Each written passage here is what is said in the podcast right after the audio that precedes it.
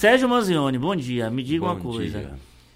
O racismo, a pessoa já nasce racista, como tem algumas pessoas que defendem, ou as pessoas se tornam racistas no meio do caminho? Elas se tornam racistas no meio do caminho. Se você pegar uma, um exemplo bem interessante que aconteceu há algum, alguns poucos anos atrás, é, duas crianças, mais ou menos na faixa de seis anos, e uma delas pediu, chegou em casa e pediu para a mãe que cortasse o cabelo dela bem curtinho, porque ela queria ficar bem parecida com um amigo que ela tem, para na ideia dela que a professora confundisse os dois, né? Porque tiver com o cabelo cortadinho e tal. Só que um é bem branco, outro é bem negro. Então, então essa criança, você vê que não, ela não enxerga a cor, né? É, então essa construção de essa construção preconceituosa que vem da, da ignorância coletiva, vamos dizer assim, ela é, é, é, construída mesmo, ela não é inata, não existe isso. O que vai contra exatamente é aquilo que foi difundido, principalmente no final do século XIX, que alguns cientistas resolveram é, tentar explicar a diferenciação de raças por cientificamente.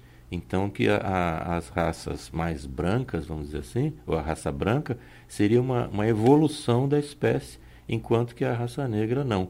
Mas por trás disso também tem uma questão é, política, que no final do século XIX na Europa foi onde se decidiu é, fazer a colonização da África. Então, vários países, praticamente todos os países europeus, tiveram colônias africanas: Alemanha, França, é, Portugal, e Itália, e todos eles tiveram algum tipo de, de, de, desse colonialismo. Então, não é uma coisa ingênua, bem baseado também nas teorias darwinistas, que seria então a evolução da espécie, e isso tudo foi batido firmemente. Agora também, essa é a, é, seria a dinâmica mais recente, né?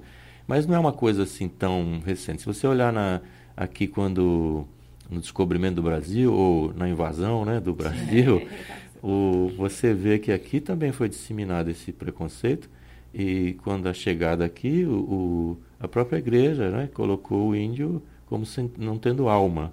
Então, ele não tendo alma, ele não podia, ele podia ser utilizado para. Então, já é um preconceito grande.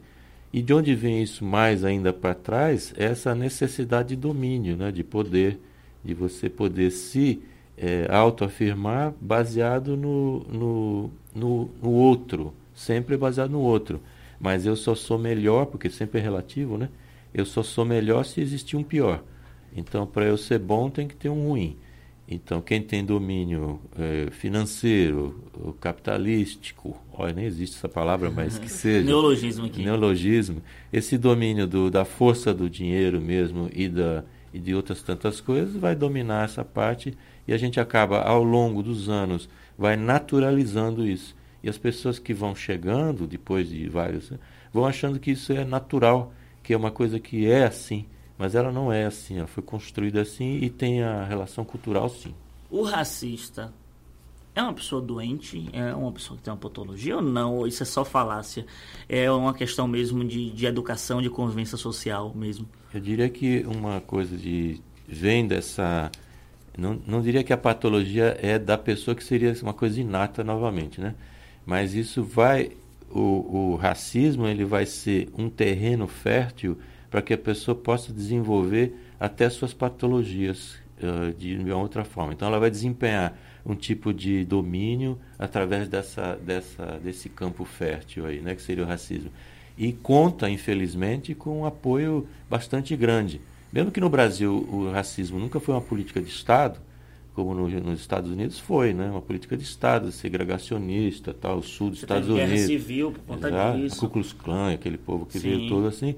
Aí é uma política de Estado, segregar mesmo, ó, branco para a esquerda, branco para a direita, o apartheid no, na África do Sul, são políticas segregacionistas. No Brasil nunca houve isso é, uma política de Estado. Né? É, de Estado não. não é. Existe esse outro racismo que é, o, é pior, talvez, é aquele que vai, que existe, e por isso que eu estava dizendo, ele vai ficando naturalizado. As pessoas acham que é assim. E, e isso é um, um, realmente é um câncer social. Viu? Pois bem, tem alguma forma de se combater o, o racismo? É, é algum tratamento é, é psicológico para que isso seja revertido? É, tem algo é, relacionado? Olha, a psicologia, a psicologia, às vezes as pessoas não se atentam muito, mas a psicologia também é uma ciência coletiva. Essencialmente ela é uma ciência coletiva. Porque a psicologia social, né?